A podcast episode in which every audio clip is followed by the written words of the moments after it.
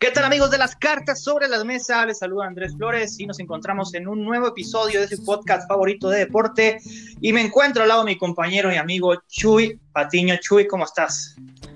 Muy contento Andrés de estar aquí contigo para platicar de las ligas estadounidenses, del deporte que tanto nos emociona y en, en un nuevo episodio de, como tú ya lo dijiste, su podcast favorito.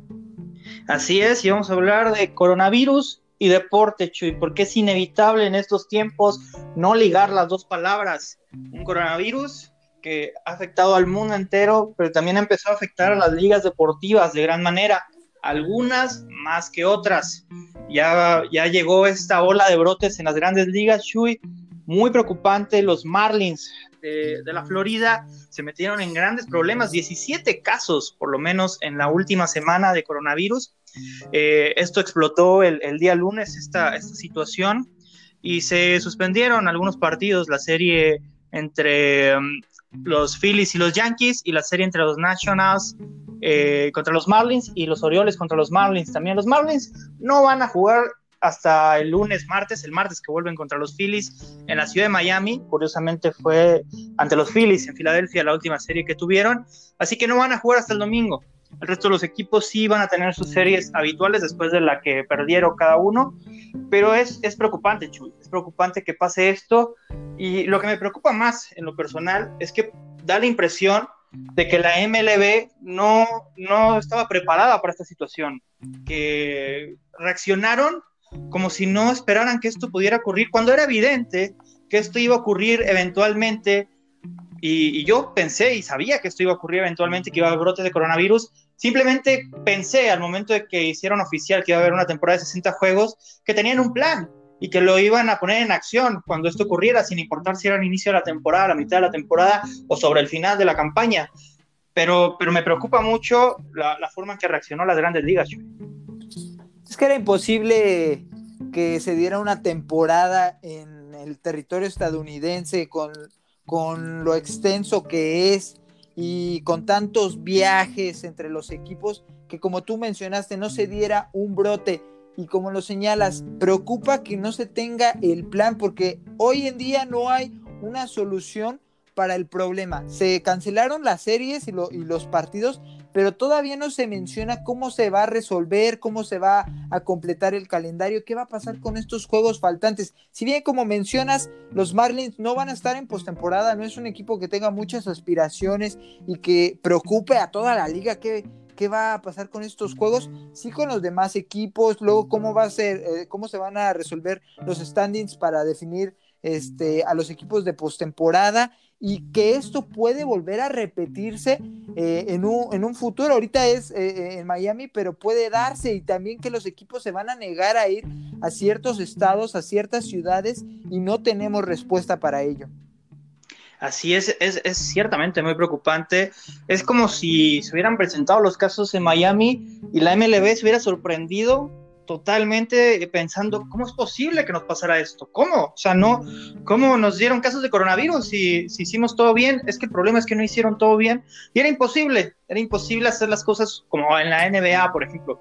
Pero, pero yo pensaba que estaban más preparados para la situación. Sobre cómo solucionar todo esto, bueno, lo más sencillo, lo más fácil, sería organizar eh, partidos dobles cuando se vuelvan a encontrar estos equipos en el calendario, que probablemente va a ser así. Ya mencionamos que, el martes los Marlins comienzan una serie con los Phillies y, y podrían jugar eh, partidos eh, dobles por ahí este, cuando se vuelvan a encontrar. Eh, también cuando los Nationals se vuelvan a encontrar con los Marlins, juegan en la misma, en la misma división, si no me equivoco. Este, y Baltimore por ahí puede ser un poco más complicado si no se vuelven a encontrar. Eh, los Yankees y Phillies probablemente se vuelvan a encontrar, más que nada porque la idea es que no viajen tanto los equipos y, y normalmente se van a enfrentar con rivales de su propia división o de la división de la misma zona, pero de, de, la liga contraria, es decir, los de la liga americana en la división este con los de la liga nacional de la división este. Sería más o menos la idea, aunque hay ciertas excepciones, por supuesto, a, a la regla, podría haber por algunas ahí.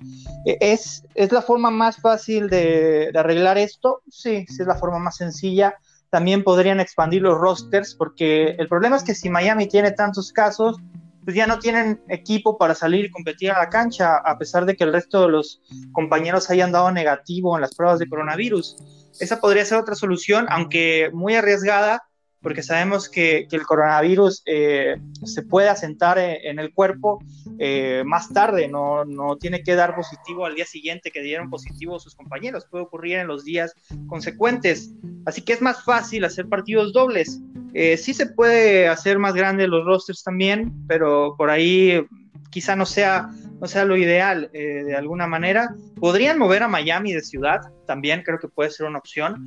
Este, sabemos que, que la ciudad de, Miami, está el equipo de los Marlins de ciudad, perdón, eh, sabemos que la ciudad de Miami este, no pasa por el mejor momento en este tema del coronavirus y ha pasado por momentos cruciales eh, en esta situación. Entonces quizá moverlos de, de, ciudad a los Marlins podría ser una opción para que el riesgo sea menor. Los Blue Jays están jugando en Buffalo justamente porque en Toronto, en, Canadá, no les dieron el permiso para jugar en su estadio. Y entonces se vio esta opción y sabemos que las grandes ligas tienen la facultad este, para mover a franquicias de, ciudades durante esta temporada debido a, a la pandemia del COVID-19. Pues es que a mediados de mes catalogaron a Miami como el nuevo epicentro de la pandemia en el mundo. O sea, eso es muy dramático y es este ayuda a dimensionar lo que se está viviendo y lo que no va a cambiar en unos días más.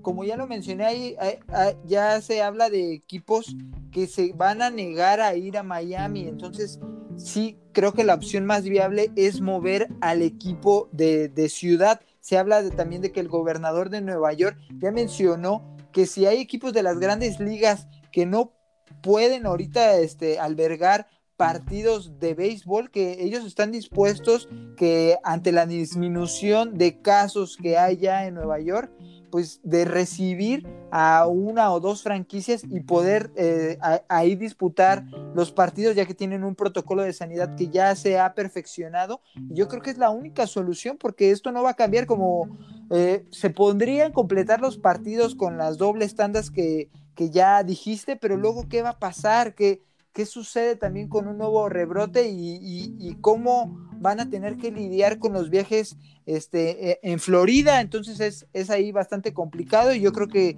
es la única medida que se podría tomar.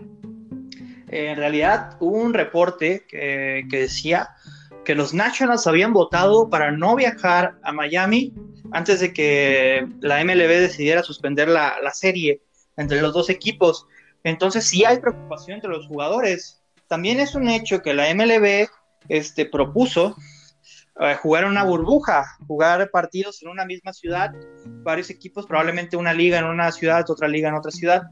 Eh, por ahí podría darse la situación, pero los jugadores no aceptaron estas condiciones, que era una condición similar a la de la NBA y que hemos visto que ha funcionado muy bien y vamos a hablar de eso un poquito más adelante pero los jugadores no aceptaron esta situación de alejarse de sus familias durante varios meses, aunque en este caso iban a ser dos meses con 60 partidos, y entonces se arriesgaron a hacer esto. Varios jugadores decidieron no jugar la temporada, entre ellos David Price, lanzador zurdo de los Dodgers de Los Ángeles, ex lanzador de los Boston Red Sox y los Tampa Bay Rays, este, y que ha sido muy vocal, que ha hablado mucho en, redes sociales mencionando que, a la liga no le interesa el bienestar de los jugadores. También hay que mencionar esto, pues que la liga intentó un método más eh, seguro de llevar a cabo la temporada, pero que no, no fue aceptado por la Asociación de, Peloteros.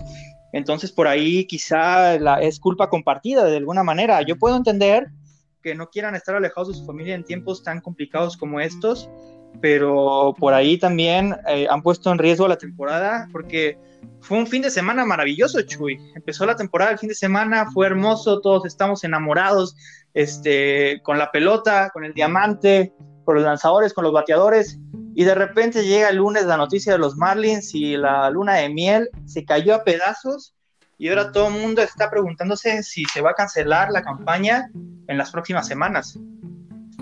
Pues hay que decir que si se dio esta temporada es por el dinero, la salud o el bienestar o lo que puede ser mejor para la sociedad. Si lo ves ya en términos generales, sabemos que, que hubiera sido no realizarla, pero estoy de acuerdo que da alegrías podría hacerse mucho mejor. Son muchas críticas para el comisionado de, las grandes ligas, Rob Manfred, que es de los más cuestionados de, las ligas estadounidenses, a diferencia de, otras ligas que cómo tomaron eh, la reanudación o la realización de las temporadas y que ahorita también vamos a poder analizar y cómo lo hizo la MLB. Entonces aquí está muy interesante. Yo creo que es muy cuestionado y ante ya este este pequeño brote o, un gran brote, pero en un equipo, pues deja muchos cuestionamientos y hacen ver a David Price como que es el que tiene la razón y él ya lo alardeó un poco y pues lamentablemente pues estamos en esta situación que, que pues es de mucha incertidumbre y que va más hacia que no se debió haber realizado o se debió haber hecho de otra forma. Sí, parece que ahora mismo, en este instante, parece que jugar es un error Vamos a ver si pueden controlar la situación eh, en las próximas semanas. Eh, si no, pues parece que, la presión mediática y de los propios jugadores podría provocar una, una, cancelación de la temporada, lo que sería muy triste, pero quizá necesario. Y ahora, Chuy, el presente de la MLB podría ser el futuro de la NFL, porque están en situaciones bastante similares eh, no van a jugar una burbuja, tampoco los de la NFL. Ya hay jugadores que han decidido que no van a participar en la temporada y empiezan a surgir dudas y más dudas y más dudas. La NFL que estaba tan tranquila hace unos meses porque pensó que para el inicio de la temporada esto iba a estar solucionado. El coronavirus ya no iba a ser un problema para los Estados Unidos y la realidad es otra y ya se cancelaron los juegos de pretemporada y se acerca cada vez más el inicio de la campaña regular y todavía no sabemos quién va a jugar, quién no va a jugar y no sabemos cómo se van a ver los rosters la próxima campaña y si va a ser seguro entrar al terreno de juego en un deporte que es de mucho, mucho contacto, Chuy. La NFL era la que más ventaja tenía en las ligas estadounidenses, como tú lo mencionaste, con el tiempo a favor, creyendo que para las fechas que arrancaba la temporada esto ya iba a estar mucho mejor, la pandemia hubiera disminuido, pero no, como ahora parece ser que están en una situación mucho más complicada, incluso que las grandes ligas, porque primero los rosters son mucho mayores, el personal de staff también es, es mucho más, entonces es viajar muchos más, más personas, lo que implica mucho mayor riesgo, mucha mayor logística, y entonces está muy complicado. Las bajas de jugadores ya se empiezan a dar y preocupa mucho lo que está ocurriendo en Nueva Inglaterra, que ya son varios jugadores y nombres importantes. Son también ya cerca de 20 equipos los que al menos han tenido un jugador que declina su participación para esta temporada. Entonces también ya empieza a, llegar la incertidumbre e incluso se empieza a hablar de que pues se tiene que postergar la fecha de, del arranque de, la temporada para la NFL, un escenario que no se tiene contemplado por el momento, pero que parece que no va a ser otra, otra forma, porque ¿qué, qué, qué puede pasar? Está bien planeada todo para todos los escenarios que puedan dar. El ejemplo de las grandes ligas ya nos están diciendo que no. Así es, y, debo preguntarte porque, bueno, hablamos de los jugadores que, que, no van a participar, son seis en Nueva Inglaterra, es otro más en San Francisco, otro más en Kansas City, y son los que tengo antes de empezar a grabar el programa. No sé si van a, seguir apareciendo más, probablemente sí, que van a decir, ¿saben qué? No voy a participar, porque aparte hasta hace poco se, acordó el tema de los protocolos de seguridad para, la temporada y, no hay garantías en este momento. Y quizá, Chuy, y te pregunto, si la MLB no soluciona esto, se le sale de las manos en las próximas semanas y decide cancelar, ¿crees que la NFL pueda contemplar la, la posibilidad de no jugar su temporada o quizá contemplar la posibilidad de hacer algo parecido a lo de la NBA y encerrarse en una burbuja para la temporada. Se ve muy complicado, pero es lo que deberían hacer. Es la liga que más ingresos genera. Es una liga muy poderosa que tiene la capacidad económica para generar una planeación, una logística eh, suficiente con toda la cantidad de personas que, maneja cada franquicia de la NFL, pero tiene que haber otro plan, otro escenario que hasta el momento no, se ha manejado eh, como ya algo a lo que vayan orientados, se sigue teniendo una proyección positiva de que todo esto va a mejorar, de que todo esto puede puede darse, incluso hay franquicias que creen que van a tener aficionados en sus estadios, pero con los viajes, con, los partidos, aquí no, no se pueden dar dobles tandas ni tratar de ajustar más eh, el calendario, entonces tiene que quedar todo claro en un protocolo y debería estar establecido el plan A, el plan B y el plan C para todo lo que pueda suceder en, en las siguientes semanas y en los meses de la temporada. Eh, también hay que considerar, bueno, que la NBA tiene la ventaja de que no tiene a todos sus equipos en la burbuja, porque ya su temporada ya estaba bien avanzada y al contrario de la MLB y a la NFL que apenas están, van a arrancar, la MLB está arrancando, la NFL apenas va a arrancar, entonces por ahí están en esa desventaja si quieren llevarlos a una burbuja, desde luego.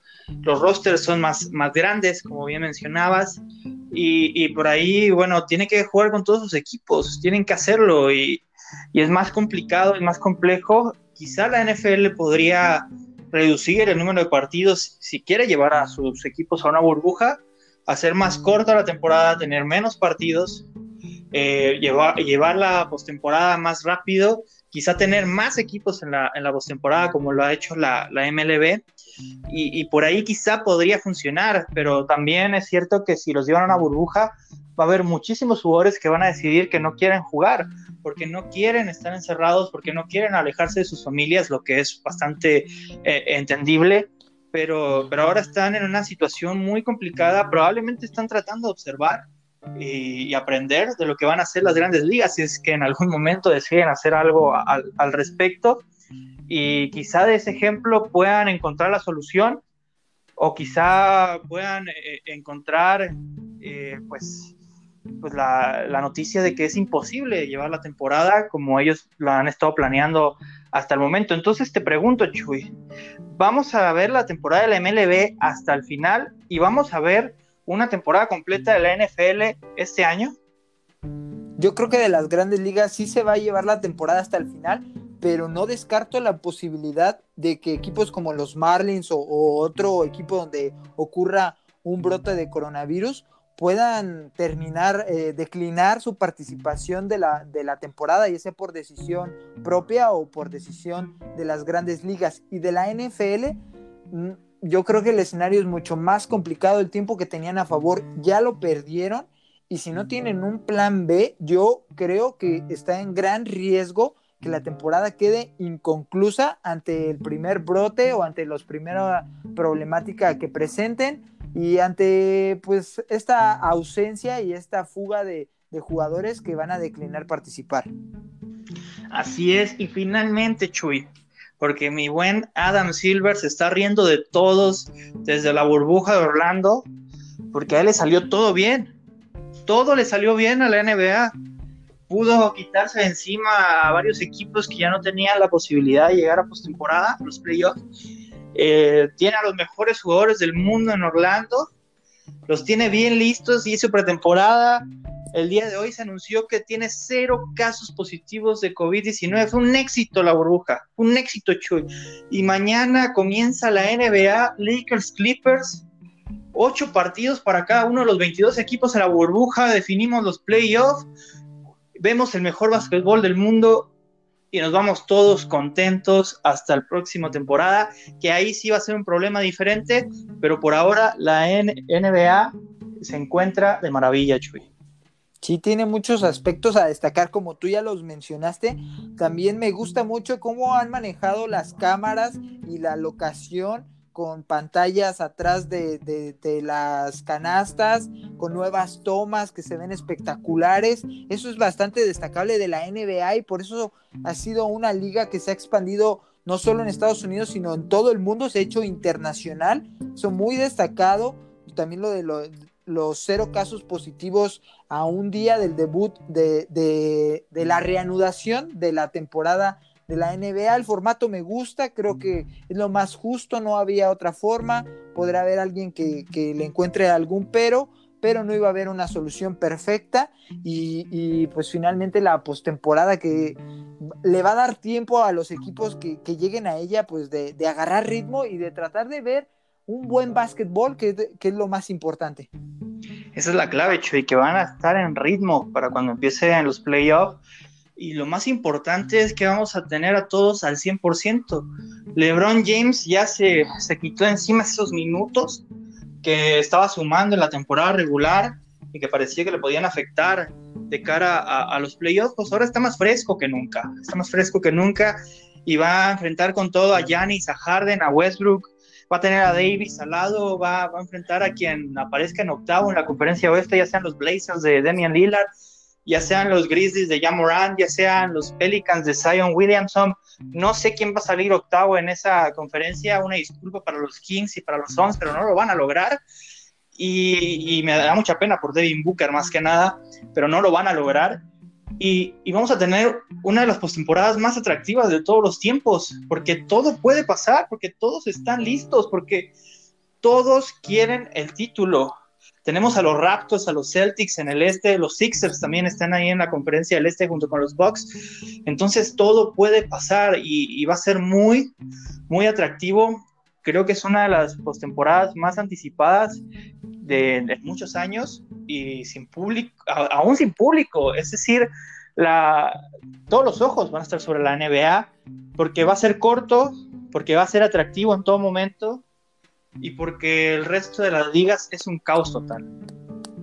Sí, le ha salido muy bien a la, a la NBA y va a cambiar la postemporada porque también va a haber equipos que quizá ya no tenían una una inercia positiva al momento del parón del coronavirus y para esta postemporada pueden hacerlo muy bien por las estrellas que, que tienen. Caso es como los Houston Rockets con, la barba y con Harden, que al inicio se cuestionó mucho el funcionamiento, pero ahí están las estrellas, están en la oportunidad de, de la postemporada, todo puede pasar como lo mencionas. Sí hay grandes favoritos como son los Lakers y los Clippers, pero no descartemos alguna sorpresa, no descartemos también eh, emocionarnos con los Dallas Mavericks, con, con un equipo joven que no tiene experiencia en postemporada, pero que Luka Doncic y Porzingis están listos para probarse ante los grandes reflectores y con toda esta emoción que nos dieron eh, en la temporada regular también, verlos ya en los juegos importantes, en los juegos grandes, no descartar tampoco a, los Nuggets de Denver, que son un equipo que siempre va ahí en un perfil bajo, que, pero que puede dar mucha pelea, entonces va a estar muy emocionante con la postemporada tal, tal cual como la conocemos, ahí no hubo cambio de formato, a excepción del preclasificado octavo, y va a estar muy buena, la verdad, Andrés. Sí, sin ninguna duda, y seguramente vamos a hablar sobre, sobre la NBA, ya quitando el coronavirus en la conversación, eh, cuando nos acerquemos a la postemporada. Este, pero quiero preguntarte una vez y ya para cerrar este, este programa, este episodio, ¿quién va a salir ganador de la NBA, De la NBA, me encantaría ver una final entre los Bucks de ante Tocompo, que creo que, que lo merece, y ante los Lakers de mi rey LeBron, que ya se extraña verlo en unas finales. Sé que para muchos debe ser odioso y debe ser repetitivo verlo siempre ahí, pero pues es el, es el rey de las finales, quizá no es el rey de, los anillos, ni el señor de los anillos como, como otros jugadores, pero sí es el rey de las finales. Es el rey de las finales, sin ninguna duda. Y sí, ¿eh? los Bucks eh, están todos muy calladitos con los Bucks. He visto a muchos expertos que están hablando de los Celtics, que están hablando de los Raptors, pero le están faltando el respeto al mejor equipo de la liga. Están faltando el respeto al MVP, sí. Giannis Antetokounmpo es el MVP de la NBA no me hagas hablar otra vez de LeBron James y que es una historia muy bonita que a su edad lo logre, pero la realidad es que Giannis es el mejor jugador de, la liga y creo que los Bucks tienen todo para ser campeones este año y tienen que hacerlo, porque si no, Giannis va a empezar a mirar a, otras ciudades con la posibilidad de abandonar a los Bucks. Entonces es, un año crucial, es una postemporada crucial para ellos, pero vamos a ver qué pasa. Y bueno, hasta aquí hemos llegado, Chu, y no sé si tengas alguna conclusión sobre, sobre el tema. Solo mencionar que pase lo que pase, los equipos que queden campeones en estas temporadas, ya sea de grandes ligas, de NFL y de NBA, pues van a tener el asterisco ahí porque fueron temporadas forzosas, forzadas y como le quieran llamar, pero que va a tener ese asterisco lamentablemente, pero pueden quedar ahí en la estadística. Choy, los asteriscos son para equipos como los Astros de Houston, para jugadores como Barry Bonds, pero no, no para guerreros que se paran en tiempos de coronavirus y van y juegan y compiten y ganan títulos. Para ellos no hay asteriscos, Chuy. Para ellos no hay. Déjatelo a José Altuve si quieres. Pero a Yanis no le vas a poner asterisco. Por favor, jamás en la vida vuelvas a usar la palabra asterisco al lado de Yanis Antetokounmpo. Te lo pido. Te lo prometo que lo haré. Muy bien, amigos, hemos llegado al final de, un nuevo episodio de las cartas sobre la mesa. Agradecerles a todos por la compañía y sigan al pendiente para más capítulos de, nuestro programa con diferentes temas del mundo del deporte. Finalmente, agradecerte, Chuy, por, por la compañía y por otro, otra buena tarde de, deporte. Sí, muchas gracias a ti, Andrés, y nos vemos en la próxima. Me despido de todos ustedes, muchas gracias y hasta la próxima.